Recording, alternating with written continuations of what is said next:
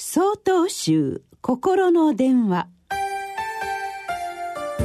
今週は「タイガーマスクの正体」と題して北海道永禅寺斎藤龍明さんのお話です。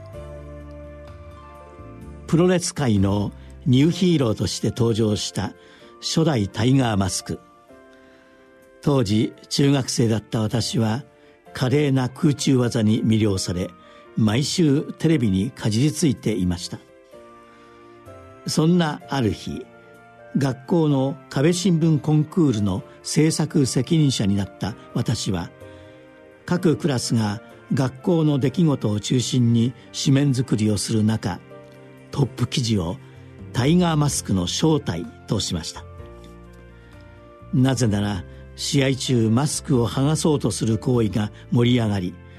週刊誌などでも正体は誰かと話題になっていましたし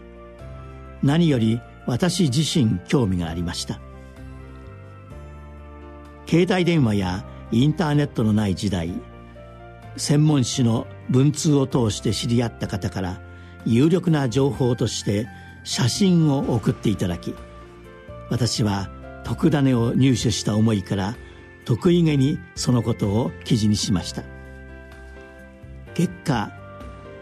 プロレスが好きな人以外には興味がなく新聞に貼り付けた写真は剥がされ入選もしませんでした。その後正体は公開されましたが当時は無理に知る必要も知らせる必要もなかったのだと反省しています。最近その苦労して手に入れた情報をインターネットで検索してみたところあっという間に調べることができました。電車に乗るとほとんどの方がスマートフォンとにらめっこをしている昨今。便利で助けられることがある一方で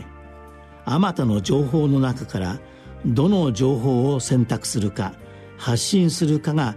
問われる時代なのだと痛感します。仏教の8つの実践項目の中に小子優位という教えがあります。この教えは物事を実行する前に正しく考え判断することの大切さを説かれたものです。言い換えるとインターネットでは見るか見ないかまた書くか書かないかが私たちに問われているのです。今一度自己に問いかけてみましょう。